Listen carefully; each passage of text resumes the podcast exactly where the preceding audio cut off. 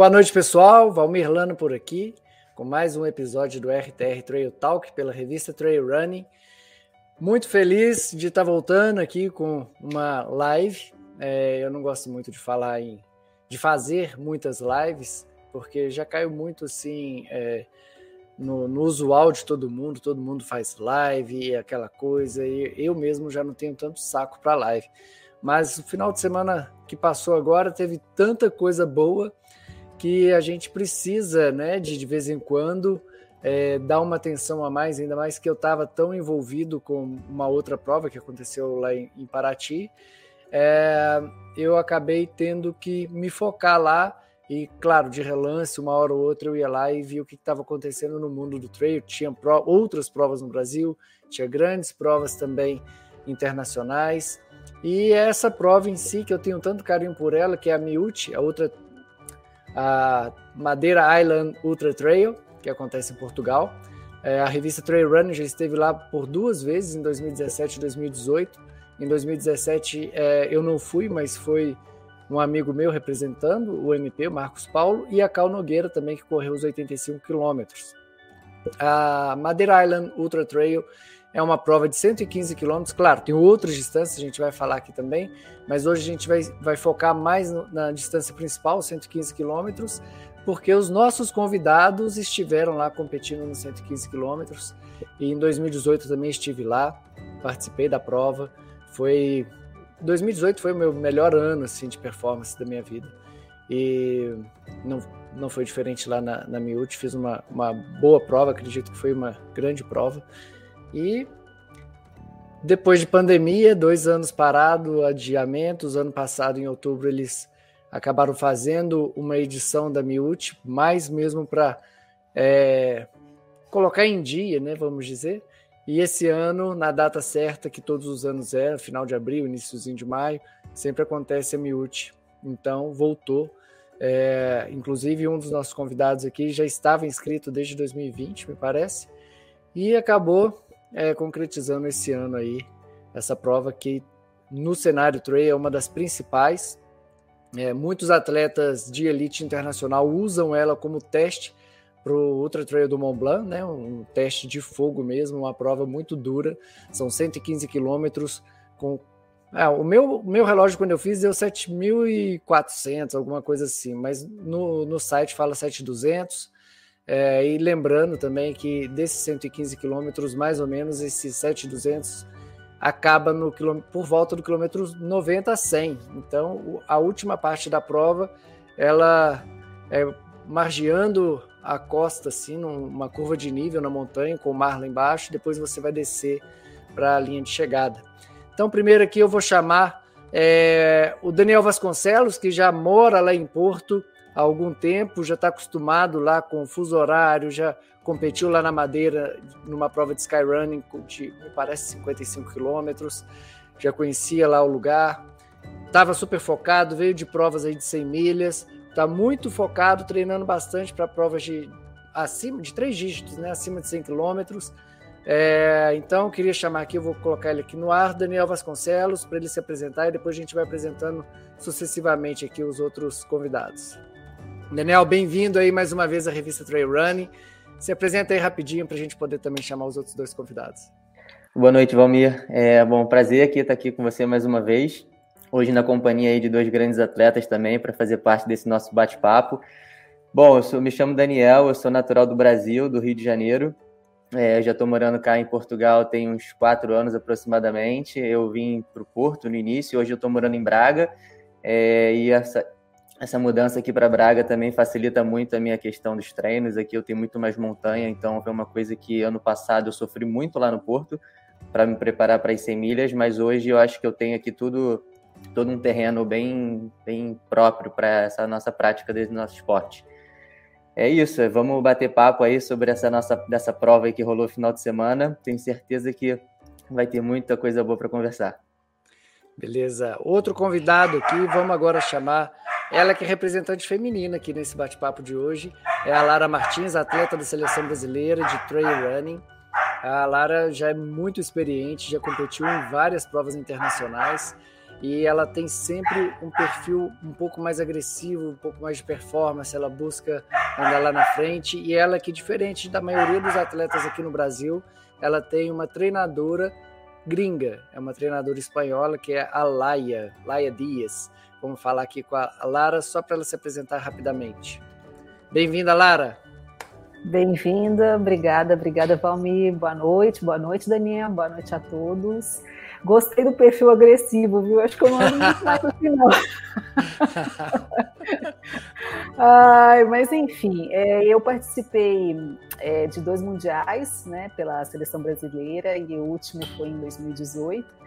E desde então eu ando mais assim. É, eu sou bem Caxias, então eu treino direitinho e, e faço as provas mesmo para poder dar o meu melhor, como é o meu melhor no dia a dia dos treinos, mas assim, essa ideia de performar a todo custo já ficou um pouco para trás.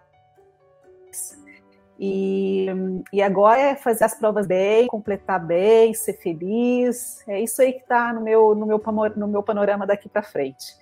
E sim, fazem acho que três ou quatro anos, um pouco depois da pandemia, quando eu tive um DNF na Canárias, já estava sem treinador, resolvi ir para Canárias fazer. Eu tinha feito os 85 um ano antes, até peguei um troféu de terceiro na categoria, na Canárias, no 85 Advanced, então eu fui 128, outro ano sem treinador, estava sem treinador na época, e não consegui completar, parei em Artenara no meio da prova, e foi aquelas coisas a la mano de Deus, sabe, a mão de Deus, e por ter parado, eu acabei conhecendo a pessoa que me treina hoje. E, eu estou muito feliz e contente, seguindo aí com os desafios pessoais. Nada mais. É isso aí. Lara, por falar em Caxias, vamos apresentar o segundo, o terceiro é, convidado. Caxias de todos. o César Piscinin, que é um atleta que todo mundo já conhece também.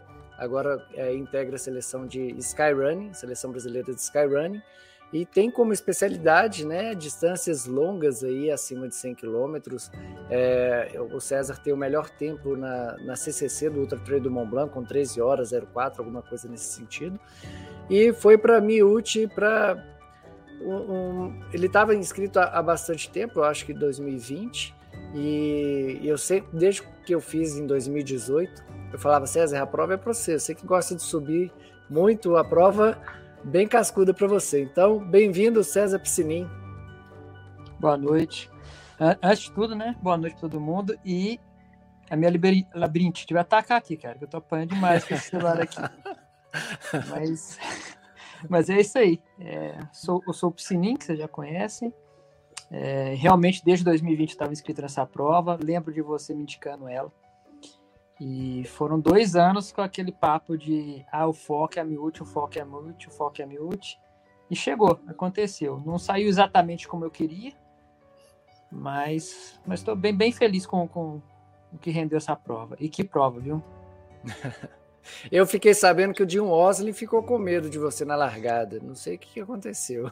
Cara, já começa contando essa história aí, porque Veio gente, Valmir, lá, tava lá na outra prova e teve gente para mim, Valmir, o César tava na frente do Jim Wesley. Aí eu falei, pronto, a, a como que a fofoca começa? Conta Ó, aí pra gente. Vamos lá, vamos começar. Primeiro, nunca façam isso, né? foi uma besteira que eu fiz na prova, mas assim, eu acredito que não foi essa subida forte da prova que me atrapalhou. É, a prova começava é, separando os elites, né, de, do numeral de 1 a 100, como elites. E eu era o 113. Então já fiquei quase na trave ali. Nisso, quando deu a largada, eu falei, não, vou atrás dessa galera. Eu quero, em algum momento da prova, sabe, olhar para o lado e ver o Jim Wesley, olhar para o lado e ver a, Courtney. E era subida contínua de asfalto, né? Acho que é a coisa que eu mais rendo, que eu, não é técnica, né? Só é muita subida. E eu fui com frio, muito frio, então eu gosto de correr assim também. E ali eu forcei tanto que o primeiro segmento do Strava eu fui o melhor do dia, né? Vamos dizer assim. Lógico que eu acredito que o Jim Wesley estava com tudo calculado, né? Ele foi o décimo nessa, nesse segmento. Compensação, na hora de chegar no, no, nos PCs, já era primeiro e foi abrindo de todo mundo, né? Mas eu, eu tive esse momento de achar que eu era elite mundial, né? De, de sair junto com a galera e forte. Mas você largou igual lá na mão, saindo a, a 2,50, 3 e pouco? Cara, não, não porque era subida já de cara, né? Não, sim, sim. Não, é, tem a largada, teve... a direita ali já pega a subida. É, mas se olhar lá no Strava, é, acho que os dois, três primeiros quilômetros, a high da, da sub 4, né? Então, eu acho que eu saí no estilo da, da mão assim. A diferença é que o frio aqui é muito bom, né? Então, assim. Só que acontece, aí já vou até adiantar um pouco a história. Nas primeiras descidas longas e técnicas, eu já estourei meus quadríceps com, com as escadarias. Então, assim, eu acho que não foi nem um problema de sair muito forte, mas a primeira descida forte, meu corpo já sentiu a questão da, das descidas de escadas entendeu? Mas, mas, mas você, acha que é mais, você acha que é mais questão de, de não, não ter como treinar muita escada ou, ou você que estava forçando mais mesmo? Eu acho que eu falei na minha preparação nessa questão. Sempre Descida. me falava muito de escadas, eu, eu falar, não, beleza, subir para mim não é problema. Escada não é escada. Só que eu não me, me atentei ao fato de que eu ia descer tanta escada forte, né? Uhum. E eu acho que ali meu, meu quadríceps sentiu. Acho que faltou realmente só incluir na minha preparação ficar descendo escada de, de prédio, alguma coisa uhum. do tipo, só para dar uma preparada na musculatura. Mas Lara, é, eu ainda, a primeira descida ainda fiz bem forte, sabe? Entendi. Então, Pode ser a mistura dos dois, né?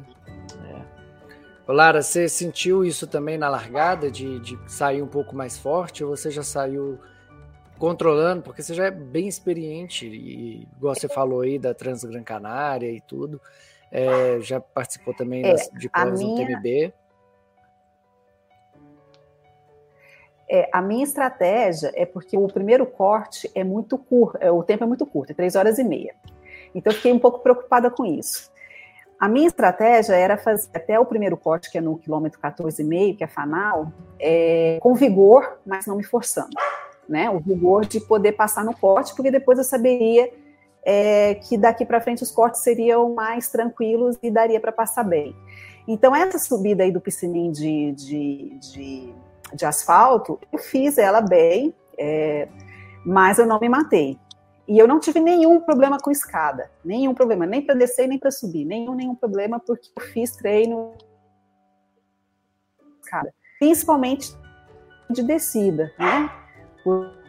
tudo bem, agora a descida é onde realmente acaba. Quadríceps e panturrilha tem que gerar uma, uma, adaptação. Então, fiz alguns treinos de escada, sim, alguns treinos pontuais, não me matei de fazer escada, é, porque realmente desgasta, você fazer um treino de escada é desgastante, então eu fazia geralmente estilo cross-training, né, fazer um treino de escada, sair depois corria, ou então corria antes, fazer um treino de escada, ou misturava treino de escada com a corrida, enfim, é, foram cinco treinos só de escada que eu fiz, cinco semanas, um treino por semana. E foi o suficiente para não me quebrar em nenhum momento. Eu ainda consegui sprintar nos, nos 15 km finais, correr o tempo todo. Os meus desafios foram outros. Engraçado, você fala que você sprintou nos 15 quilômetros finais. Eu, a partir do quilômetro. Não, não, do 80 não, que é quando você chega lá no, no areeiro, mas depois do, do 90, eu, eu corria, eu, eu, na verdade eu estava, a partir do, do areeiro, eu colei com um cara dos 85, que ele estava inteiro e eu estava moído, minhas pernas já estavam destruídas, tornozelo, e aí eu colei nele, e ele só metendo pace de 5, só 5, 5, 5, eu falei, cara, eu vou com ele até o final. E eu chorava, eu chorava, meu Deus, tá doendo tudo, e eu chorava mesmo, literalmente. Eu não tive esse pique de dar sprint no final, não. Você teve, Daniel? Zero chance. não rolou, não. O que aconteceu? O que aconteceu? Tive problema estomacal, tive problema com o meu tênis. Meu tênis na parte hum. corrida, depois do pico do, do aero, que é corrível, ele não desenvolveu porque o chão estava muito limoso. Era corrível, mas era limoso. Mas eu não podia, eu, eu, não conseguia desenvolver com o meu tênis. Eu fui desenvolver na parte seca, que foram uns 15 quilômetros finais. Aí ninguém me segurou, eu estava com tênis, estava com energia, eu não sei de onde energia, porque eu tive problema, eu tive náusea, não consegui comer, o, o Daniel acompanhou muito tempo essa, essa questão minha, mas eu falei, desculpa, eu vou falar um palavrão, os últimos 15 quilômetros, foda-se, eu vou fazer, eu vou, vou dar o melhor de mim, sabe? Tipo um Highlander mesmo, e foi um Highlander mesmo. Eu fui e eu só parei na linha de, de, de, de chegada foi, foi incrível. Nossa, eu, eu, eu lembro. Ninguém, eu lembro que no, no, final, você já vê lá embaixo a chegada, tem meio que um, um pasto descendo assim. Não sei se vocês passam por lá ainda. É. Depois que você Sim. passa numa aguinha que passa do lado esquerdo, aí você desce. Cara, aquilo ali eu falei, não tem a menor chance de eu correr nesse lugar aqui. Ali eu tive que andar e o cara sumiu, o cara que, tá, que eu acompanhei. Mas, nossa, eu cheguei assim no meu limite mesmo. Foi uma Mas prova. Provavelmente ah, você ainda pegou de dia, né? Esse, porque se sim. você fez quanto tempo você fez? 20, 20 horas, é incrível. 20 e 47. Pois é. Obrigado. Ele chegou de dia. Né? Sim. É, então, ali para pegar as ali duas partes ali, é, é, à noite você já trupicando em tudo ali, é, não é muito legal, não. É, realmente ali não é não. Ô Piscini, é, conta pra gente então, qual que foi o seu ponto mais alto na prova, assim, que você estava se sentindo melhor, rendendo, que é, olhando, eu estava acompanhando o tempo inteiro pela, pelo GPS tracking da Milt, é, que você se manteve muito tempo na mesma posição e na última parte você perdeu algumas. Mas fala, qual foi o seu ponto alto assim na prova? Cara, eu acho que todo meu resultado foi consequência do início muito forte. Esse primeiro PC lá no 14,5, que todo mundo fala que é apertado, que é 3 horas e meia, eu fui com muito isso na cabeça também. Eu cheguei lá com 1 hora e 47, Então, tipo, muito forte. Só que aos poucos eu fui sentindo a, a, os quadríceps doendo muito, muito. Principalmente nas descidas. Então, o que acontecia? Quando era um PC que era subindo, que terminava mais no alto, eu sempre estava ganhando posição. Quando vinha descida, eu era muito ultrapassado, porque eu já não sou tão bom na descida, apesar de ter curado pro Baldi e ter melhorado. Mas eu não conseguia desenvolver. Que, eu nunca, nunca senti isso na minha vida. Meu quadríceps estava parecendo que ia explodir mesmo, estourar. E teve um momento que eu descobri que a gente correndo dando aqueles. O, calcanhar no bumbum, né? Tipo, dava uma esticada no, no quadríceps, eu conseguia desenvolver. Foi, foi chegando um momento que minha perna não dobrava mais, eu não conseguia pegar meu pé para puxar, sabe? Então, fui travando demais, demais. Esse trecho que, que a Lara voou no final, eu tava sofrendo demais. Eu tava vendo a hora que o Daniel ia me passar e o André ia aparecer me passando. Porque, cara, era muita gente me passando, porque eu não conseguia. E, e dá uma tristeza, porque eu usei o, no Garmin o percurso. E ele dava, era subida descida. Ali chega um trecho, cara, que ele dá acho que uns 3,5 km de plano é um que platô. é a hora de render mesmo, tipo, do lado da, da, das levadas que chamam aqui, né? De asfalto, para correr bem. E eu não conseguia, cara. O meu pace não saía 6. Era 7, 8 e tinha hora que eu não conseguia nem isso. E aí, nas descidas, então, eu, eu já tava, durante a prova, igual o maratonista no dia seguinte. Que começa a descer de lado, dá um passinho, sabe? Sofrendo demais. Mas o, o ponto forte, acho que foi isso. Foi o início da prova é, uma subida muito forte, desci muito bem também no começo. Só que ao decorrer das horas e tal, foi travando demais minha perna. E aí foi só cair na performance. Me mantive bem colocado graças ao início da prova. Eu entendo isso. Tipo, eu já estava perdendo muita performance, mas só que pelo início muito forte, ainda demorou um bom tempo a galera começar a me passar. Daniel, você vinha de uma prova de 100 milhas com 9 mil de ganho, que foi a Transpneia Gerês. Fez em 27 horas, salvo engano. Não, e... foi mais, foi 33. Foi... Na 27 foi a Manu, né? Isso. É. É, você vê, vê muita diferença de, dessa prova de 100 milhas para a prova da, da Miucci e em que, cara? O que, que diferencia uma prova da outra? Cara, assim, na minha, na minha opinião, eu também fui com pensamentos diferentes para as provas. Por exemplo, como nas 100 milhas era a minha primeira experiência nessa distância, eu fui com, uma, com um pensamento muito mais tranquilo, no sentido de não querer me afobar e fazer tudo muito pausadamente. Eu gastava mais tempo nos postos, eu me alimentava melhor, eu não fui com estresse de tempo.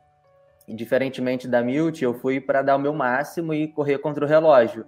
Eu sabia que era uma prova assim que essa distância de 100 quilômetros, assim, aproximadamente, é uma distância que eu já fiz algumas outras provas, então tenho mais confiança para poder arriscar. Então, minha preparação foi feita e eu fui com o pensamento de realmente correr para o tempo e dar o meu máximo. Eu arrisquei, é, eu estava num bom dia, tive alguns problemas é, é, enfim, tive alguns problemas pessoais, mas eu acho que eu rendi bem e dentro do, da minha performance, assim, do meu nível, eu acho que correspondi.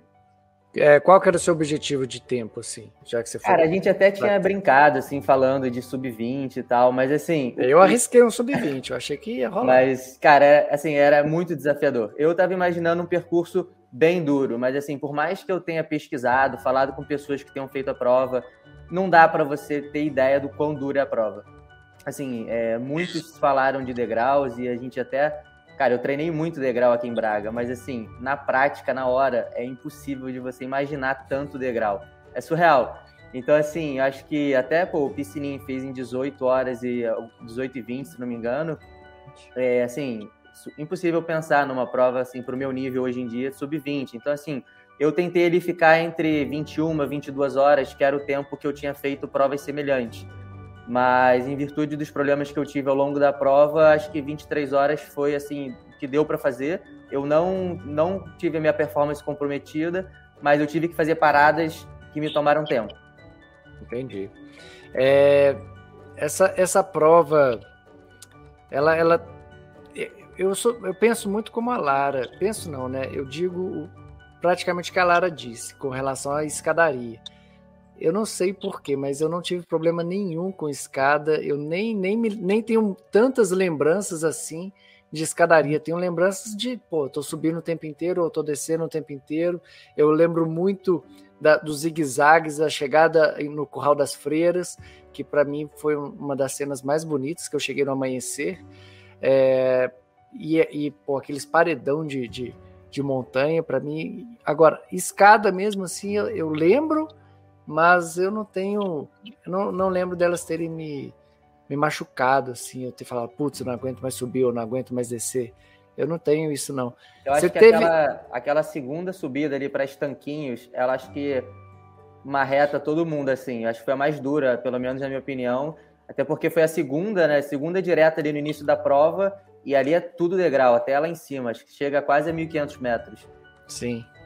E, e essa, e essa, sub, e essa subida, eu ganhei 70 posições só na subida. Nossa! A, é, é a subida que eu fiz e o que aconteceu. E a minha sorte, e eu, subi, eu não subi forçando, mas eu subi bem. O que aconteceu? A gente chega naquele, naquele corredor polonês ali de subida e o mais lento vai ditando o caminho. Eu sou boa na subida. Eu falei, se eu ficar aqui atrás, o que, que vai acontecer na descida, né? Aí eu ia pedindo licença também, liguei o Highlander e fui. Só que quando eu cheguei em Tanquinhos, é, aquela parte mais plana para chegar, eu peguei uma hipotermia danada. Minha mão congelou e nada voltava. E isso aí minou muito a prova, de ficar muito tempo parada. Eu tomei um, quase um litro de chá preto, que foi o que acabou com o meu estômago. E, mas para mim foi a melhor parte. Eu passei 70 pessoas. é, a, a, vale destacar, Valmir, que a gente acabou pegando uma edição, acho que parecida com o que o Otoni pegou, né? Porque a gente pegou chuva, lama, frio, né? Então isso mas tudo também que influencia. Mas eu, na... Eu acho que é meio clima lá mesmo, porque eu também. Eu peguei, eu larguei com zero grau e chuva. Ah, então achei que tivesse Mas, com a seca. Não, eu acho que deve ser alguma coisa assim, porque é, a maioria das pessoas que eu converso, eles falam que é isso. E inclusive é, largamos com zero grau, choveu a madrugada inteira, mas eu, eu só usei um corta-vento, não. Ah, não, eu não usei nada, não usei nada. É, o, que, o que foi o, o, meu erro, o meu erro, Lara, eu não ter tido uma, uma segunda pele para ter trocado em estanquinhos, porque eu tive que ficar muito tempo parado esperando minha mão voltar, e acabou que o corpo congelou, e aí entrou em hipotermia o corpo e a mão, e não voltava. E as pessoas ali já estavam trocando a segunda pele, e não tá com uma luva, porque eu fiquei muito preocupada com a temperatura quando eu pegar nos picos. E, na verdade, depois a gente conversando numa, numa loja que vende produtos de treino, eles falam assim: não, o problema é estanquinhos. Tanto é que o Jim Mosley saiu com roupa de inverno. Eles estão com calça, com calça e depois ele chegou verão, né? Cruzou ali de chegada verão, mas ele saiu inverno, né? E ali realmente é onde pega. E eu não tinha esse conhecimento. Então, assim, foi um erro que eu não vou mais levar. Eu vou levar sempre a minha luvinha e uma segunda, uma segunda pele, porque eu passei. Eu acho eu fiquei bem, fiquei bem impressionada com a minha sensação é, corporal naquele momento. Eu gastei muito tempo lá. Dos 70 que eu passei, eu acho que os 50 me passaram depois. É, facilmente eu parado lá naquele ponto. Uma coisa que para mim faz toda a diferença em provas assim que, que tem muito frio e chuva é a luva impermeável. Porque se ela não é impermeável, vai acumulando aquela água ali dentro, junto dos seus dedos ali. Cara, aquilo ali para mim é péssimo. Na Miúcha eu tava com a luva assim, sem impermeável. E eu ficava torcendo ela assim, ó, o tempo inteiro e a mão muito gelada. Tanto que eu nem podia parar muito nos PCs, porque senão eu corria o risco de uma hipotermia também. Então era o tempo de encher garrafinha, colocar alguma coisa para dentro e sair fora, porque é igual no quilômetro 30, que já tem 3 mil de ganho. A hora que eu parei ali, a gente estava numa tempestade pesada, muito frio, e tinha aqueles aquecedores grandes, não sei se teve esse ano. Que foi os mas aí... quilômetro 30. É o quilômetro 30, né? É, então, tanquinhos, ali aí... é a parte complicada. Isso, eu parei ali, eu falei, nossa, eu ficar parado aqui, tava todo mundo aglomerado nesse negócio que esquenta. Isso. Eu falei, não, é, não consigo é. nem chegar ali. Eu comi rapidinho ali, temporal, e todo mundo falando, ah, a gente vai esperar um pouquinho, vamos esperar. Eu falei, vou esperar nada, se eu ficar aqui eu congelo. Fui embora, e aí deu boa, eu consegui, é, movimentando o corpo, né, eu consegui é, andar bem. Eu lembro até é. que eu, eu fiz essa parte até muito bem, fiz acho que 5 horas e 35 é, ali até o topo da montanha. E depois, cara, até, até chegar lá no areeiro, eu tava muito forte. Foi uma prova assim que é, o final para mim foi sofrido, mas até o areeiro ali, que tem de, do, do Curral das Freiras até você chegar no quilômetro 80, Jesus, o que sobe essa prova? Deus me livre. E, o, o, repetir a pergunta do, que eu fiz para o Piscininho, vou perguntar para o Daniel, que a Lara já, já meio que falou qual que foi o momento forte dela. Qual que foi seu ponto alto na prova, Daniel? Cara, eu acho que eu compartilho assim de, dos dois. Assim, eu também estava me sentindo muito bem é, para subir. Eu, eu tava, não perdi nenhuma posição assim subindo. É, assim, a minha estratégia inicial, eu quando eu cheguei, né, do ônibus da organização, eu inicialmente a gente ficou abrigado ali assim do vento e da chuva. Então assim, a gente ficou esperando a, a prova começar um pouco mais afastado. E quando deu assim o estouro da boiada, assim que o pessoal foi se posicionar, eu papei mosca e esperei demais. E aí quando eu fui me posicionar, eu fiquei lá para trás. Então aquilo me preocupou um pouco. E inicialmente eu tinha pensado de largar lá na frente, até em função do corte e para estar tá ali no, no bolo ali do, do segundo bolo da prova que é onde eu me posiciono.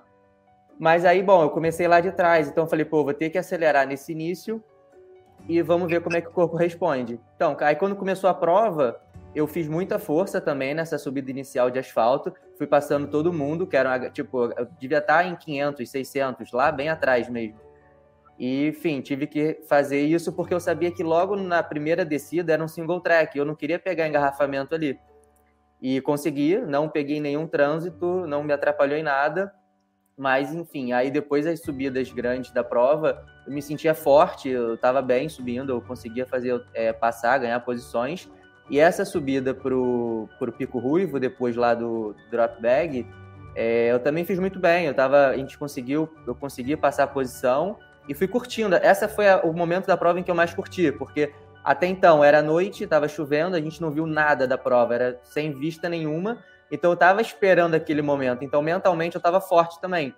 E no momento em que a gente passou, fez a travessia do Pico Ruivo para o Areeiro, o tempo abriu. Então foi lindo assim de curtir e correr naquele lugar e eu estava bem fisicamente e mentalmente também. Então fui até ali o final da, do Areeiro bem e depois toquei para baixo com o que eu tinha de perna.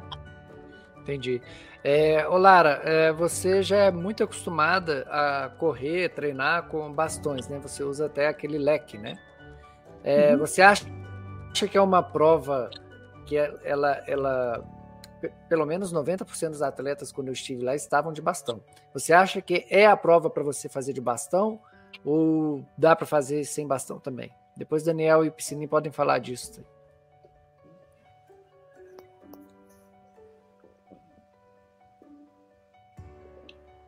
Cortou. Me ouviu, não? Valmir, repete, Oi. por favor. Não, eu, não você, você perguntou se é uma prova que eu acho que, que deve ser, que o bastão atrapalha ou ajuda, eu, eu mais ou menos isso. Isso. É, então, eu achei que o, o piscinim seria o único ser da face da Terra a correr sem o bastão. Mas eu vi muitas pessoas correndo sem o bastão, inclusive você também, aí, ó. É, inclusive, teve um francês que me puxou um downhill é, de asfalto mesmo, que o cara estava fazendo a prova inteira sem bastão, um cara com uma pança gigante. Eu falei assim: meu Deus do céu, como é que esse cara é E ele fez a prova inteira sem bastão. Eu, no meu caso, o bastão me ajuda muito. É, eu não sei se é porque eu moro numa região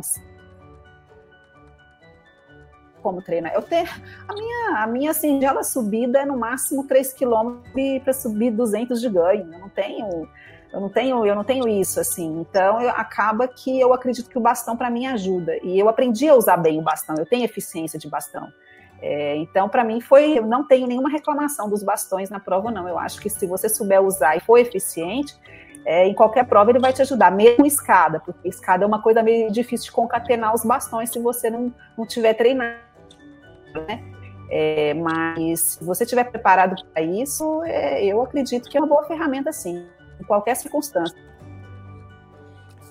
Eu concordo contigo, Lara. É, mas eu, eu, fiz a prova também sem bastões, mas não foi porque eu quis, não. Eu treinei muito bastão até que ele ficasse mesmo é, fluido, né? Como se fosse uma parte do meu corpo. Só que quando eu fui é, para o aeroporto, é, eu cometi o erro de levar o bastão na, na, minha bagagem de mão. E aí não deixaram eu embarcar, eu tive que fazer a prova sem bastões. Foi ótimo, fiz muito bem, eu estava hum. preparado para a prova e deu tudo certo. O Piscininho também é um cara que, que normalmente nem treina de bastão, né, Piscininho? Você foi para a prova sem bastão. Você acha que o bastão poderia ter te ajudado em alguma coisa ali ou não? Como você não treina, é melhor ir sem e tocar com as pernas mesmo? Não, para mim é, é, certeza que atrapalharia. Né? Foram três meses tentando me adaptar. É, eu, tô, eu tô até falar, tipo, acho que meu, meu trekking tá mais forte do que nunca, então acho que serviu para mim, serviu isso, o, o, o, os bastões, né? Três meses tentando, para chutar o bode falar, quer saber, eu com a mão no joelho, eu rendo muito mais e evoluir mais ainda na minha subida é, sem bastões. Então, eu acho que no meu caso, em qualquer prova que seja, mais atrapalha do que ajuda. E olha que essa foi a prova que mais ganho da minha vida e mais tempo em prova. O que me rebentou mesmo foi os quadríceps, cara, coisa que eu nunca senti na minha vida antes. Eu não sei nem como que seria, sabe? O, o resultado da prova, se no final eu conseguisse dar uma corrida melhor, né? encaixasse um pace de 6 que fosse, mas realmente eu estourei. Fiquei com medo até de ser lesão. Mas graças a Deus já, já voltei a correr esses dias. Eu fiz um treininho hoje, por exemplo, aqui. E foi mesmo a sensação de, de. Não sei se foi na primeira descida, se juntou à primeira subida, enfim. Mas no final das contas valeu a pena pra caramba, porque eu cheguei a te falar no particular, né, Valmir, que em momentos da prova, eu falei, cara, não vou conseguir fazer o tempo que o Valmir fez, cara. O tempo que o Valmir fez foi sensacional, porque tá difícil demais. Mas a, acabei ainda conseguindo fazer um tempo satisfatório. Ô Daniel, e você, cara, sua experiência aí com, com bastões? Eu vejo nas redes sociais que você treina bastante. E você usou bastão, fez diferença? O que, você acha disso aí? Cara, eu, eu usei e acho que assim eu continuaria usando assim para mim agrega bastante durante a prova é, a, como a Lara falou eu acabei fazendo alguns treinos específicos com bastão em escada para eu ver como que eu ia fazer utilizar o bastão a alternância dos braços qual era a melhor forma de posicionar os bastões nos degraus e eu acho que isso acrescentou bastante assim como lá na Milt você tem degraus que são muito desnivelados você varia muito a amplitude você tem que estar tá todo momento é, raciocinando onde vai botar os pés, os bastões, é tudo em simultâneo. Então, assim, eu acho que se você não treinar esse fator, você pode até se enrolar durante a prova. Mas eu, sim, eu gosto de usar os bastões, eu me sinto bem, eu acho que flui bem. Então, assim, para mim agrega e eu acabo utilizando eles também nas descidas. É uma descida mais técnica, eu acho que eles tiram um pouco da carga do, do, dos, dos joelhos, das articulações de um modo geral eu acabo posicionando e vou tirando um pouco da carga e me ajuda em todos os sentidos, do início ao fim da prova. É, isso é verdade. É, só lembrando que bastão não é meramente passar na loja ali, comprar e falar, ah, vou usar na minha prova. Cara, não é. Ainda mais falando de descida, como o Daniel deu o exemplo aqui agora, para você conseguir fazer com que o bastão seja eficiente numa descida, cara, demanda muito treino para você para ele não te atrapalhar, porque é um acessório a mais, é um acessório longo e que se você der bobeira, ele vai entrelaçar nas suas pernas, ele vai te derrubar e pode ser. E como ele geralmente vai estar preso na sua mão, pode ser alguma coisa um pouco arriscada. Então, se você tem curiosidade, quer treinar de bastão, acha que vai ser legal para você, treina, mas treina muito. Nos primeiros treinos você vai querer jogar ele longe e depois você vai acostumar até ele é, ficar. Você vai sentir que está normal, como se você tivesse 100. E aí, a hora que você chegar nesse nível, você vai saber que você está beleza, que quando você precisar de usar ele na prova, é, ele vai te ajudar. A ideia é essa, é fazer com que o bastão te ajude, não te atrapalhe, não seja um peso, igual o Piscininho falou. Se for para me atrapalhar, para que, que eu vou levar isso, né? Então, é, eu acho que é válido tanto usar quando você está treinado, quanto não usar quando você não se adapta.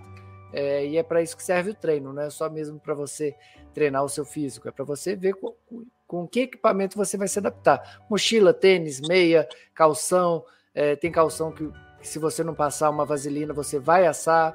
Então tem várias coisas que o treino, o longo, é, serve pra, justamente para isso. Tem muitas pessoas que acham, ah, o longo eu tenho que correr não sei quantos quilômetros. Cara, o longo é para testar. Você, é claro, você, te, você treina o seu físico, mas é para você olhar ali onde que o equipamento vai te pegar, é, alimentação, principalmente. É, alimentação é uma coisa que eu queria até falar com vocês. A Lara citou aqui que ela teve algum tipo de problema com alimentação, não com alimentação, com o estômago. Lara, o que, que aconteceu com você especificamente? Você falou que você tomou muito chá quente para esquentar e sair da hipotermia, mas você fez, você fez uma programação de alimentação específica e seguiu certinho e o chá te atrapalhou? O que, que aconteceu especificamente? A programação eu fiz, mas não saiu nada do que, do que era para ter saído. Eu, durante dois meses, é, na verdade, desde que eu venho com suplementação a meia hora. É, então, eu estava bem treinada, meu, minha parte gastrointestinal bem treinada para cada meia hora. E, e cada meia hora, para mim, é excelente, que não me cai energia, não me cai rendimento. Então, eu fui para isso, eu fui bem carregada. O que aconteceu é que quando eu cheguei lá em Estanquinhos, eu já estava sentindo uma leve náusea, mas ainda não era uma coisa, era uma coisa administrável. Mas depois que eu coloquei quase um litro e meio de chá preto, de litro, um litro, quase um litro de chá preto no estômago, degringolou. Aí eu já não, eu tava, eu voltei com gel, voltei com comida, voltei, eu passava nos pontos, não conseguia comer nada, absolutamente nada, só laranja. É, aquela subida do curral das feiras, simplesmente eu colapsei, faltou energia. A minha sorte é que eu tinha um R4 no meu drop bag e foi que eu cheguei a conseguir tomar e deu aquela, aquele up. E às vezes eu conseguia dar uma bicada no gel. Então, assim, eu fui assim até. Eu tomei quatro pantoprazol. é, quatro pantoprazol para aguentar, e, e, gengibre, ia mascando gengibre. Então eu tive muita queda de energia, muita, muita, muita mesmo. Para quem é acostumado a suplementar a cada meia hora, é, foi para mim foi um grande desafio. Foi a parte, foi a parte da náusea, a parte da náusea. E não era aquela questão de você botar o dedo na garganta, vomitar e começar tudo do zero. Não, aquilo lá era, era aquela sensação recorrente o tempo todo. Ela,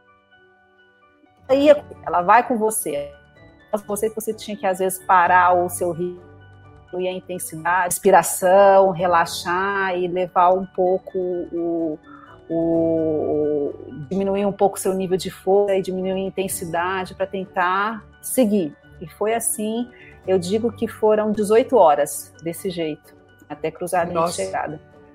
E das 23 é horas e que...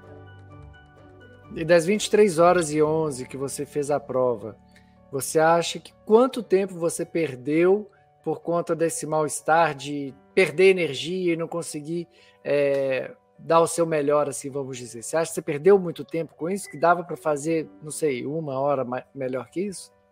Sim, eu acho que eu calculo mais ou menos uma hora. Porque eu não sou. Eu não gosto de enrolar em PC, sobre PC, e dessa vez eu tive que parar em PC. E teve PC que eu parei, tive que sentar, respirar, conversar, ia fazer número um, número dois, banheiro químico, conheci três, quatro banheiro químico.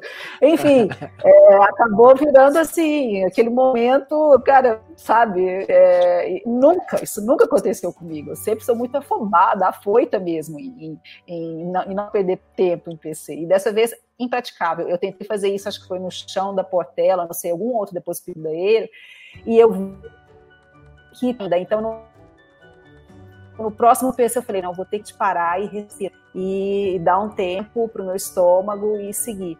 Então eu acho que nesse ínterim, assim, com certeza eu posso colocar uma hora, porque uma hora numa ultra dessa tão, tão, tão longa é, não é nada, né? Então, mas você vai contando os minutos é, de cada que você vai passando, são não sei quantos PCs são, 13, é 8, 9 PCs, enfim, mais o que é o marrom, trocar de roupa, enfim. É por aí. Né? O Daniel, o Daniel, e qual que foi a sua estratégia, cara? Eu sei que você usa muitos testes de, de alimentação, de tipos, de é, formas. O que, que você planejou para essa prova aí? Se deu certo, se deu errado, se, se foi tudo como você planejou mesmo? Cara, então, eu busquei também seguir a mesma estratégia que vem dando certo. É, não quis inventar nada. Mas, cara, acontece que no início da prova, eu alguma coisa que eu comi não me caiu bem. Acho que foi um gel. E, cara, me deu uma dor de barriga absurda. Assim, no primeiro PC, do primeiro ao último eu fui parando de posto em posto para ter que ir no banheiro. Então, assim, é, assim, eu acho que isso não afetou minha performance do ponto de vista, assim, da minha energia, da força, mas eu gastei mais tempo parando em todos os PCs. Então, isso, assim, foi uma coisa que eu também procurei não deixar minar minha cabeça, porque, tipo assim, eu saí para fazer tempo, para dar o meu melhor, e logo no primeiro PC, depois de todo o esforço até chegar a final, eu cheguei lá com 2 horas e 14, se não me engano. Eu tive que parar para ir no banheiro, sabe? Aí eu vi todo mundo me passar. Passaram milhares de pessoas por mim. Nossa. Então, assim.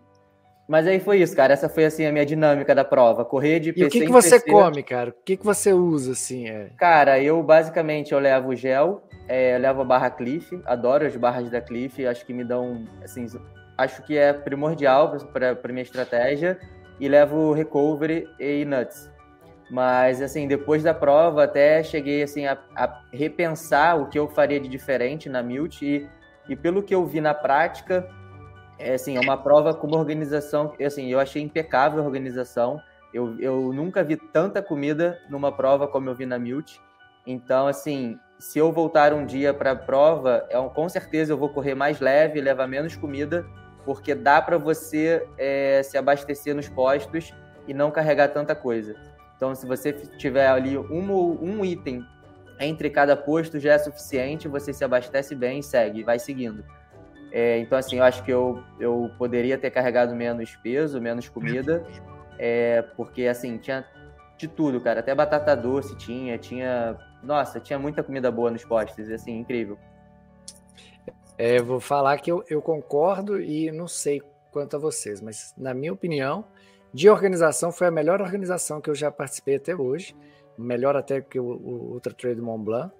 É, não sei se teve para vocês no, nesse ano, mas no ano que eu participei, à noite tinha a luz de LED mostrando o caminho. Sim. Eu achei fantástico, não sei se eles mantiveram isso, mas no meu ano teve. E na alimentação, os postos, eu levei a minha alimentação normal, mas eu voltei com mais coisa para o hotel do que, eu fui, porque eram umas barras da Salt que, cara, parecia parecia sneakers as barras e eu já sabia que elas eram muito Apresentei para a Lara. Nossa, eu sabia que elas eram boas, cara. Eu saí colocando aquilo na minha mochila, eu cheguei mais pesado do que eu larguei. Não, não tinha esse ano, viu? Não, né? Que pena. Eles, eles, falaram, eles falaram que depois que passou um brasileiro lá, que passou lá. Cortaram o patrocínio. Ai, ô Piscini, e como que foi essa estratégia de, de alimentação? Cara, eu, eu costumo seguir até hoje aquele esquema de um gel, uma cápsula de sal, né? Só que eu fui observar como essa prova ia ser mais horas, eu fui ler a bula com calma da, da minha atual cápsula. Nunca faça isso, nunca faça é. isso, sempre dá errado. E, e a, não, e ela tem um pouco de cafeína, então ela fala assim, não ultrapassar seis cápsulas por dia. Eu falei, pô, ferrou. Eu vou fazer o seguinte, vou tomar de três em três horas. Só que eu tomei duas, cara, esqueci, simplesmente tomei duas e depois não lembrei mais. E eu acho que o que me desregulou com o controle de, de alimentação foi a, a dor muscular na, nas coxas que eu não sabia que era. Então, o que acontecia? Chegava no, nos PCs, eu tomava muita água. Eu falei, não, deve ser alguma coisa para sair do corpo, ácido lático, alguma coisa. Estava muito preocupada com isso. E acabou que eu perdi um pouco o controle da alimentação, sabe? Não senti fraqueza, senti fraqueza assim. É, a dor era tão. Cara, eu não conseguia agachar. Chegou um ponto que eu não conseguia agachar para esticar os músculos. Então, eu que sou um cara que também que não sou de parar e tal, foram 55 minutos no total parando é, nos PCs. Inclusive, dessa vez, quando chegou no Curral das Freiras, eu falei, não, vou tentar comer, vou tentar me alimentar, porque de repente isso vai ajudar a, a aliviar a dor muscular. É, tava sonhando com os cogumelos que eu tinha lido no, no regulamento que ia ter cogumelos. A Lara viu o cogumelo e falou que estava horrível, que ainda bem que eu não vi. Horrível, horrível. Eu comi Mas, uma massa com cogumelo horrível. É, eu tentei comer arroz e macarrão, tomei Pepsi, tomei tudo e tal. E ali eu perdi, devo ter perdido umas meia hora. E não adiantou nada. A, a questão é o seguinte, a, muscular, né? Então, com o passar do tempo, ia doendo, doendo, doendo, só ia melhorar mesmo depois, dois, três dias depois. Então, não, não tinha solução. É, na verdade, eu deveria ter tentado aproveitar enquanto eu estava conseguindo correr, forçado mais ainda. É verdade. É engraçado vocês falarem de, é, do curral das freiras com relação a, a, lugar de drop bag, de parar. Cara, eu, eu não sei. Eu, quando tem drop bag, essas coisas assim, é, ou eu só troco de roupa se eu tiver muito molhado e tiver frio, se não, cara, eu nem olho pro meu drop bag, eu passo lá, como me abasteço e vou embora. Eu não costumo também perder tempo nenhum. Lá, a galera, quando eu cheguei no drop bag lá no Corral das Freiras, cara, tava todo mundo lá deitado, nego tomando banho de toalha. Eu falei, cara, que isso? O que, que tá acontecendo aqui? Foi assim com vocês também? Ou vocês também são desses que param, vai tomar um banho, vai trocar de roupa? Que eu não sou, cara. Deixa eu falar primeiro aqui. Eu, eu, eu cheguei não estava tão cheio ainda, né? Que ainda estava meio bem, bem demais na prova. O que serviu para mim o drop bag foi principal. Primeiro que eu estava na cabeça que eu ia tentar dar uma recuperada. E outra que foi a hora de reabastecer, né? De géis, de, de, dessa barrinha mesmo que você experimentou, que você adorou. Eu levei muito delas na prova.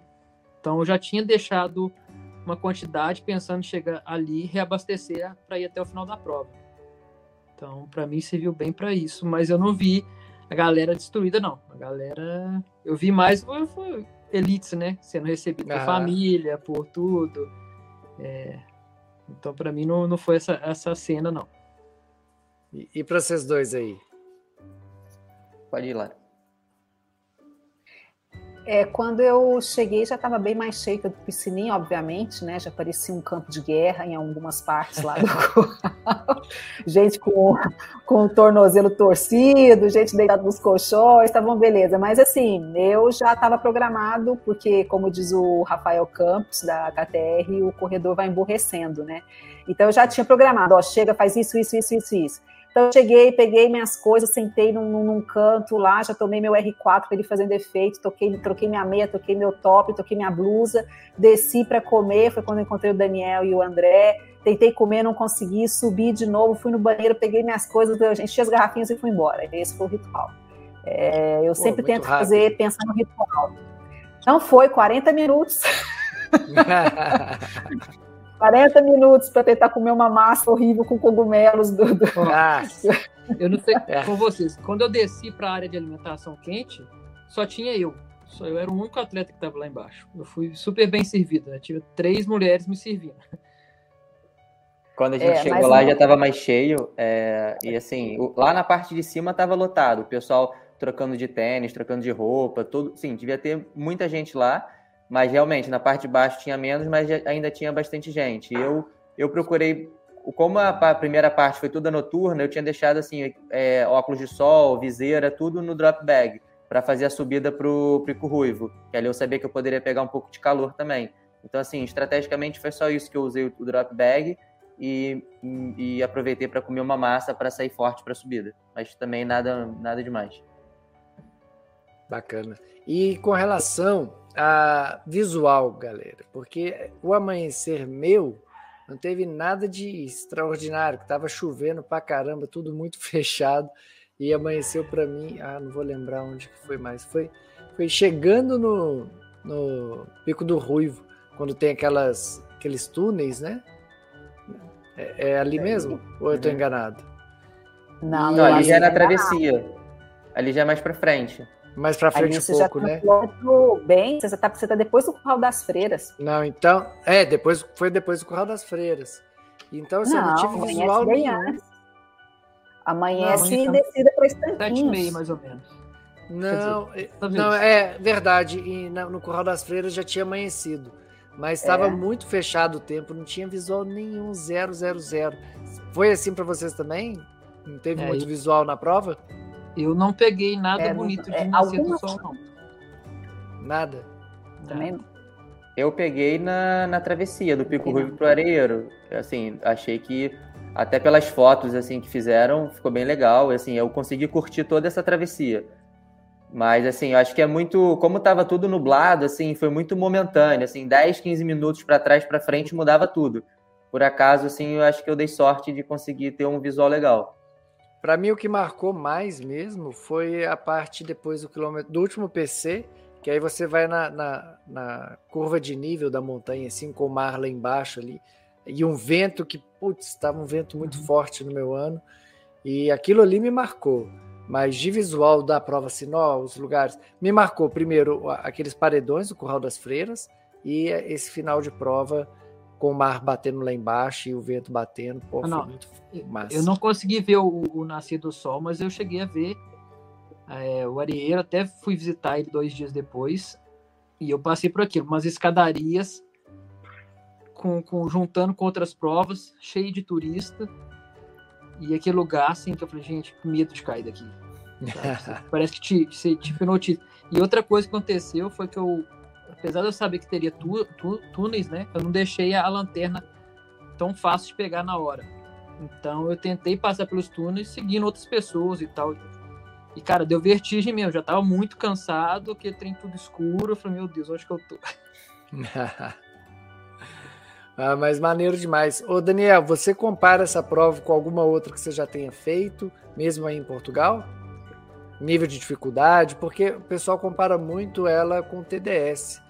E eu acho ela mais difícil do que a TDS. Eu comparo, claro, a relação a antiga TDS, né, de 120, que eu fiz a TDS depois da, da, da MIUT, no mesmo ano.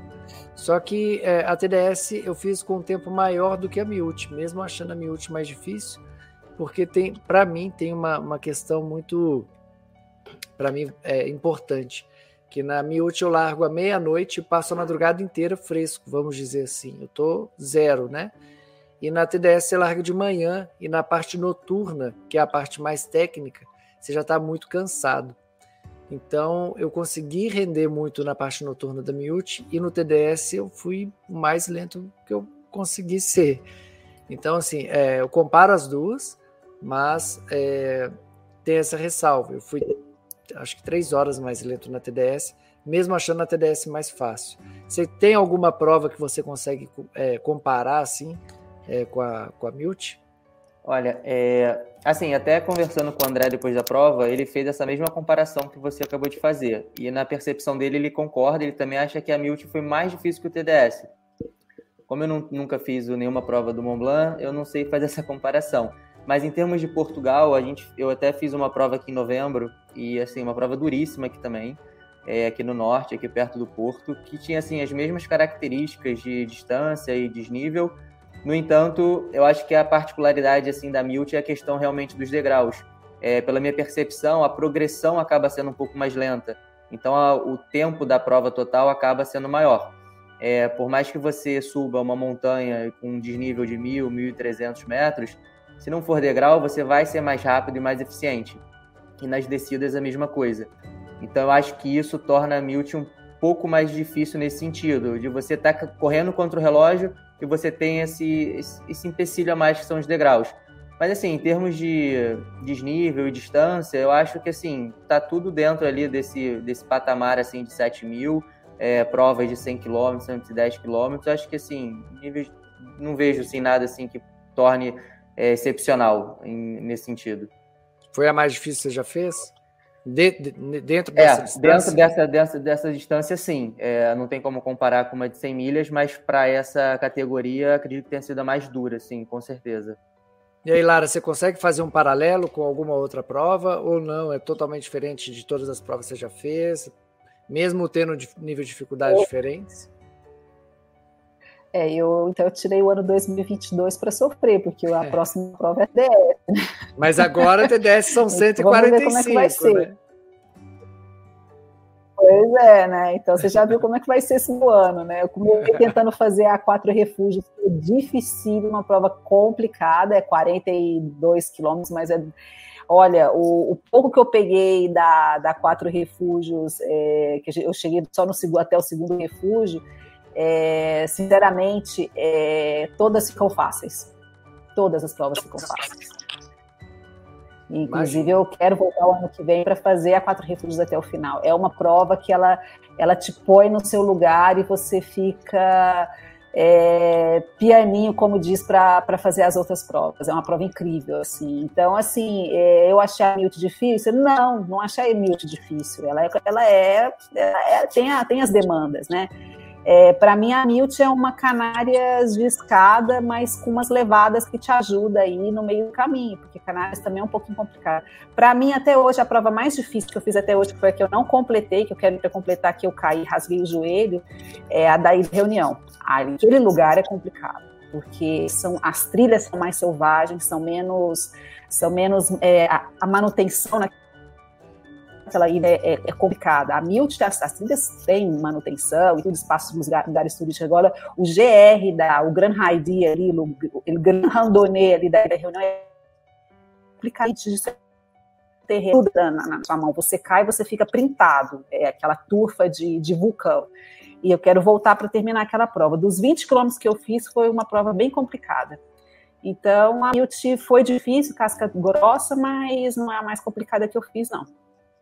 Legal. E é bom Agora, vamos ouvir, É bom ouvir a gente, a gente, ouvir esses relatos, porque igual ela, igual ela falou aí da, da Quatro Refúgios, que ela te coloca no seu lugar, é, que a, a gente fica muito focado no que a gente tem aqui no Brasil, e muitas vezes, quando a gente toma um choque de realidade desse, você fala assim: opa, peraí, não é, não é bem isso que a gente estava.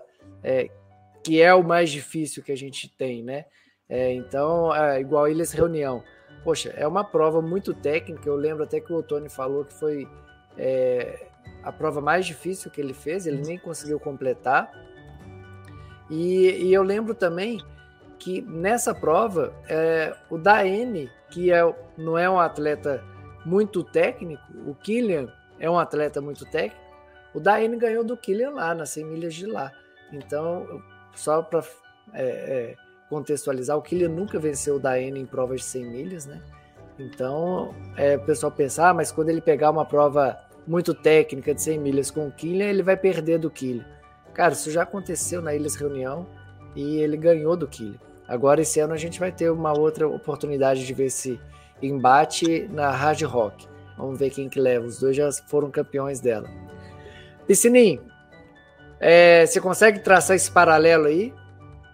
Cara, eu, eu, pessoalmente nunca fiz nada parecido.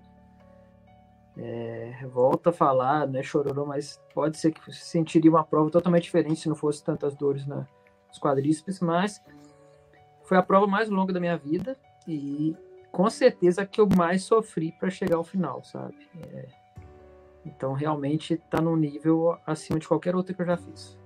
E você pensar também que você fez o CCC, que são 100k com 6 mil de ganho em 13 horas, para essa 15 quilômetros, 5 horas a mais, realmente mostra o que é o, a Miúte perto do CCC, né? Uhum. Não, com certeza.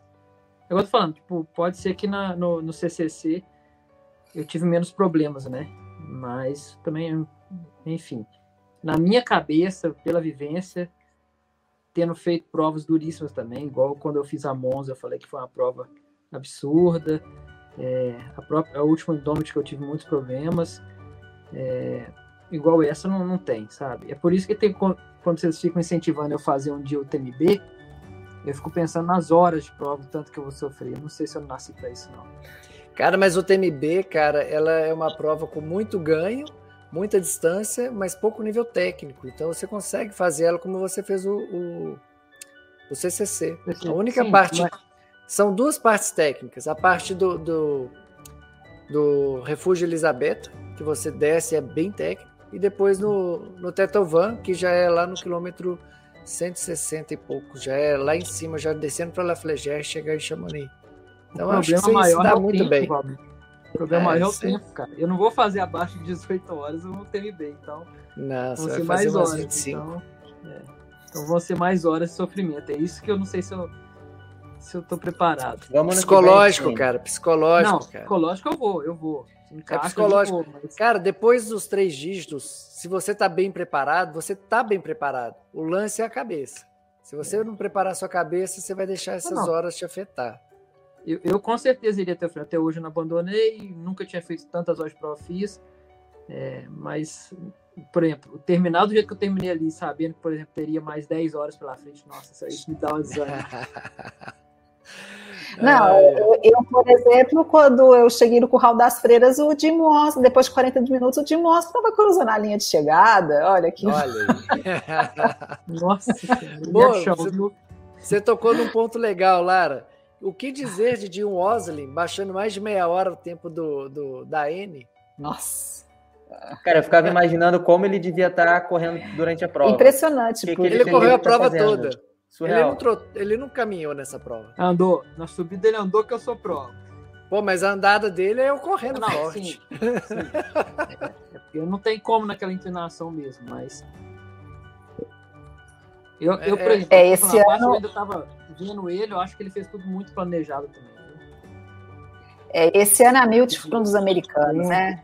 E a, o Otley e a Courtney é, detonaram, não teve para ninguém. Realmente é de tirar o chapéu.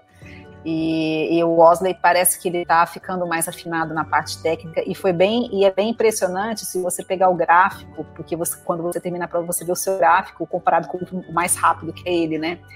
Então você vê o gráfico de velocidade, aí vem na, a, o início, a velocidade subindo, depois abaixando e para todo mundo ela vai ficando linear o do Osley não, do Osley sobe, desce, vai ficando meio linear. Quando chega no pico do aeiro, dá um, um jump para cima.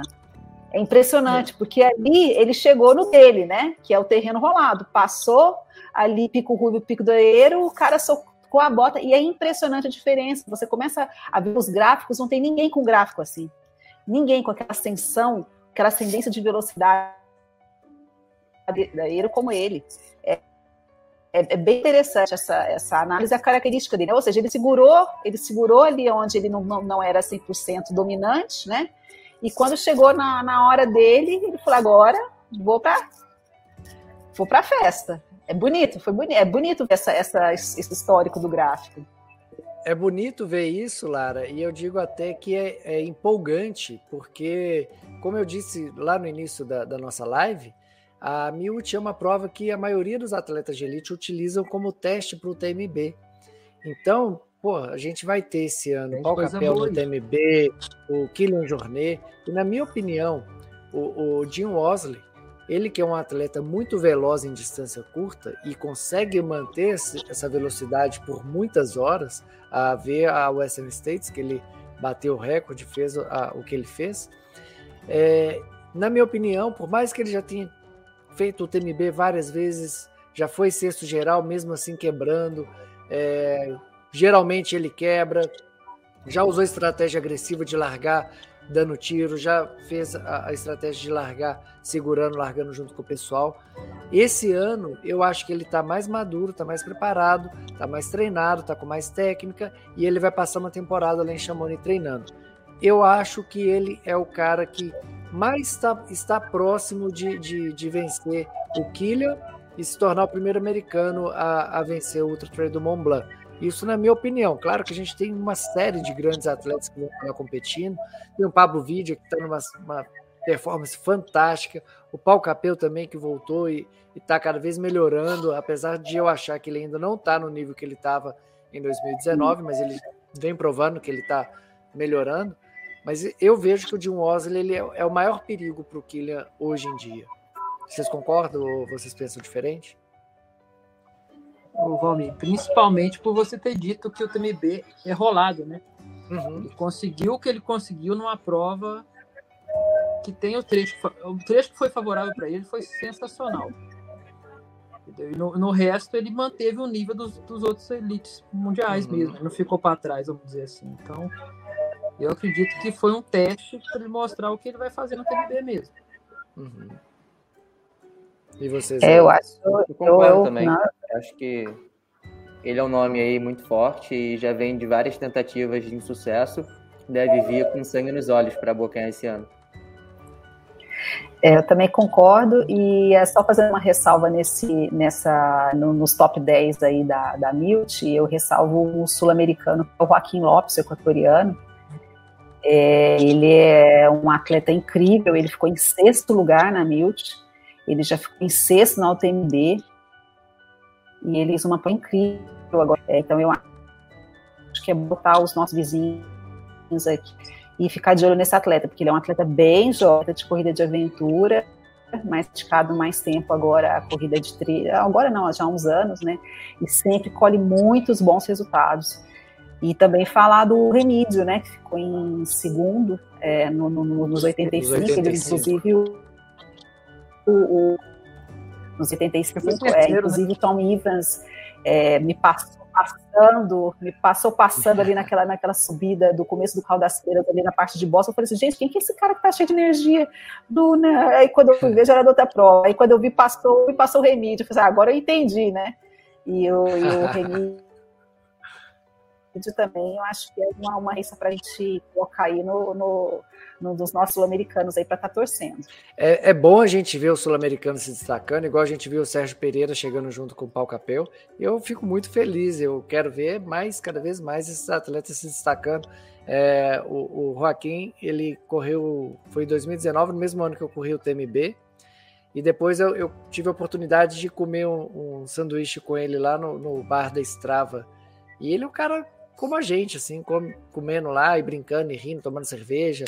Foi, foi bem divertido o momento lá com ele. É, agora, diga. amigo, só para lembrar um comentário que eu lembrei aqui agora, você que fez o post recentemente aí com os tênis e tal, uhum. aqui na Roca, é, eles não estavam vendendo, né? Mas já tava o. Não, agora deu branco o nome do, do tênis. O Roca com placa de carbono. Tectonex. É. Eles só deixavam testar por 24 horas. Devia ter pegado o tênis, acabado com ele na prova, nós devolver. Só até falar, pode ficar para você, né? Devia ter feito isso. Né? Mas o, o Jim tava com ele e parece ser excelente o tênis mesmo. É, no pé do dia até a, é. a sandália do, do, Saliba fica boa. Tem isso também. É, mas saindo do Jim, entrando pro lance da, da Courtney e da Walter, para mim é uma das atletas, independente de sexo, uma das atletas mais fortes em ultra distância que existe no planeta. É, eu só não comparo ela com o Kylian Jornet porque o Kylian é de outro mundo e o que o Kylian correr, ele, ele ou ele ganha ou ele chega muito perto. É, ela anunciou há, há, poucos dias que ela vai correr Zegama, que não é muito a praia dela, essas provas mais curtas. É, a gente teve uma discussão no bom sentido lá na, na revista com o Orlando Yamanaka, que é um conhecedor profundo do trail, inclusive estava aí na Miúte. É, ele falando que ela vai para lá, que não tinha necessidade, que ela ia ser coadjuvante. Mas eu acho uma baita jogada, porque ela, ela correr no Zegama, por mais que ela acredito que ela não vá correr com Maite Maiora, não vai correr com a, a Ruth Croft, com a Sheila, mas, cara, ela vai ser ovacionada naquele lugar. O que, que, vocês acham disso, dela correr? Porque eu vejo que ela corre feliz, ela tá mais a fim de, de ficar alegre, correr. O que, que vocês pensam disso? Dela sair tanto do, do mundo dela de ultra e correr uma maratona é, tão icônica quanto o Zegama? Eu acho que você falou, né? Porque é icônico, né? Todo mundo quer correr Zegama. É. Você pode ser um corredor de, de 5 quilômetros ou de 200 quilômetros, todo mundo quer correr Zegama, todo mundo quer ter essa experiência, né? E eu acredito que ela também quer ter essa experiência. E o bonito, eu acho que o bonito é ela deixar um pouco esse ego do lado porque de repente ela não vai ser a Courtney, né, 100% performance no, no, no, no métier que ela domina, na, na, distância que ela domina, mas deixar de lado, não, vamos embora, eu quero ir, né, eu quero, eu quero ter essa, essa experiência, né. Então, eu acho que isso é muito importante para a gente, que, tá, que, que, que, às vezes fica muito acomodado no nosso mundinho, na nossa distância, na nossa. Enfim, né? No, e, e, sair um pouquinho desse, né, desse, desse microciclo de, de gente babando os seus pés e. Um pouco o lado mais de um né? Então eu acho achei bacana demais. Mais fã ainda dela. E ela, é. e ela parece que faz tudo assim com muito gosto, né? Ela tá sempre curtindo o que tá fazendo, né? Ela parece que não tá lá pro. Até, claro, tem a questão do patrocinador, né? Óbvio que tem influência, mas assim, ela vai fazer algo diferente para ela. Ela tá indo. Ela já foi várias vezes pro TMB, já ganhou tantas vezes lá que é bom para ela é, galgar outros caminhos e outras provas também para curtir. É, você, eu, você acha válido? Eu acho que se ela tá feliz, cara, é independente do resultado do que vai acontecer, se é o terreno dela, se não é o terreno dela. Ah, se para pensar que se a gente foi para lá e foi feliz, imagina ela com a categoria que ela tem, entendeu? De repente ainda surpreende pra caramba, ainda tem um baita resultado lá também. Então, assim, eu fiquei muito fã dela, tipo, estando perto dela por aqui. E, é, e é legal, cara, lá na Miúti, quando eu fiz, é, para mim foi uma baita surpresa, porque eu tava no hotel e a Esther Alves, a portuguesa, ela chegou para conversar comigo e a gente ficou conversando e tal. De repente chega a Mimicótica. Aí eu falei, caraca, o que, que essa mulher tá fazendo aqui, né? E aí a, a, a Esther falou que ia ser a crew dela, da Mimi, e me ofereceu carona para largada. E eu fui do lado da Mimicótica durante de, de Machico até a largada, conversando com ela ali no carro. Falei, caraca, não acredito. Falou, pô, quando você for para Chamonix, fica lá em casa. Eu falei, não, não é possível. E, e foi uma oportunidade assim, de ouro para mim, né, cara? Imagina andar uma hora e meia ali com a mimicótica do meu lado, foi uma coisa fantástica. Não tive essa experiência ainda com a, com a Courtney, mas, cara, só de ver ela, quando ela estava correndo lá na, na Hard Rock, que ela abandonou, que o nariz dela começou a sangrar, o pessoal, pô, o que aconteceu? O que aconteceu? Ela falou, não, não foi nada, tinha que ver o outro cara. Eu achei uma coisa assim tão massa. Ela é fantástica nisso, é, parece mal, se, se, eu não vi mal, ela chegou com o joelho sangrando aqui também, né? Hum. Eu tenho uma é. curiosidade muito grande de saber o que, que aconteceu realmente na prova que levou ela a estourar o joelho, sabe? Tipo, se foi um descuido, se ela caiu no. Sabe? Porque uma, uma mulher nesse nível estourar o joelho, a gente fica assim, pô, o que, que, será que de fato aconteceu? Que levou? Qual momento? Porque a gente nunca vai saber. Nunca. Isso aí desiste. Só igual quando na hora, né? É igual quando o, o Tim Tollefson no TMB rasgou a coxa, deu dois cortes na coxa. Você falei, caraca, onde esse cara levou esse tombo? Nunca vou saber também. E Pessoal, o pro, pro outro lado, né, chegou de banho tomado, né? Ah, é tipo, tipo o Wellington Noronha. Chega e ninguém sabe que, que ele que ganhou, porque tá, tá igual se tivesse acabado de sair do banho. É muito estranho. Pessoal, algumas coisas aí a acrescentar. Uma palavra final aí sobre Miúte, sobre performance, sobre vocês. Olha, eu ah, eu acho que, acho quem. Que... Não, lá, pode falar. tá bom. Eu acho que, Não, assim, a Milt foi uma... é uma prova bacana para vir. Só isso. Repete, Desculpa. Lara, que eu não ouvi. Repete, Lara. E quem é, tiver interessado em fazer a Milt, eu falo que vale a pena, porque é uma prova muito bacana. Ela é uma prova sofrida, mas é uma prova muito bacana, vale a pena. É bem organizada, é interessante, vale a pena. Daniel? É, então, é, é isso. A, a Milt, assim, superou muitas minhas expectativas. Como você falou na abertura, eu já estava inscrito nela desde 2019 para fazer em 2020 e, enfim, só consegui fazer agora. Então, assim, cara, é uma prova que eu adorei fazer. Tipo assim, eu quero... Eu até penso em voltar para ir lá me desafiar de novo, bater meu tempo. É, assim, para quem nunca correu a distância, para quem quer se desafiar numa prova aqui em Portugal, super recomendo, assim, tem todo o apoio da logística, da organização, vai ter toda a estrutura, tem a questão do transporte que você estava comentando, eu que não tive carro na, na ilha, é, fiz uso do ônibus que a organização oferece para nos levar até a largada, então, assim, tudo funciona perfeitamente no horário marcado, assim, não tive nenhum problema em relação a isso, e é isso, cara, é, assim, super recomendo para quem quiser vir. Sininho? É, eu acho que é isso também, recomendo. É uma prova que não tem defeitos, cara, perfeito em todos os sentidos. Mas a sensação, igual eu falei em off contigo, né? A sensação de quem conseguiu chegar até o fim dificilmente volta para repetir. É mais quem, quem deixou algo, faltou alguma coisa ou teve que abandonar, porque é uma prova tão completa, cara, que você passa uma vez e fala, não, tá, tá cumpri meu papel nesse mundo já. É, eu concordo, eu só não voltaria... Bora pra reunião, então. Pois é, Isso. quem tá na lista agora? Eu fiquei dois dias falando que não voltaria nunca mais, mas agora eu já acho que eu volto.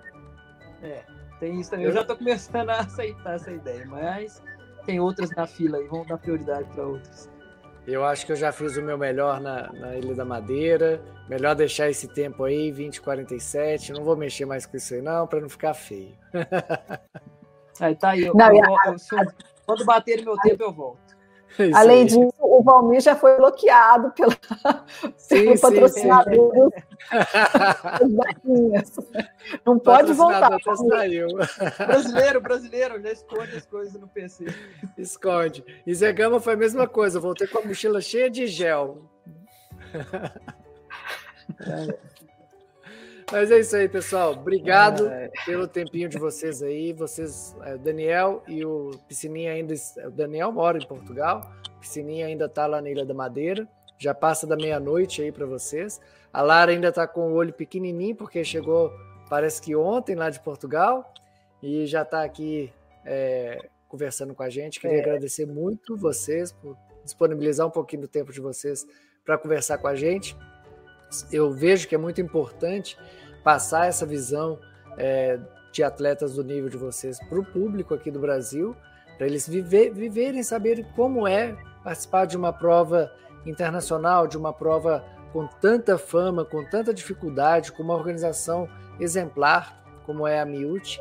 E quem sabe a gente vê mais, cada vez mais atletas brasileiros indo para lá, né? E isso engrandece porque traz bagagem aqui para o Brasil também tá bom?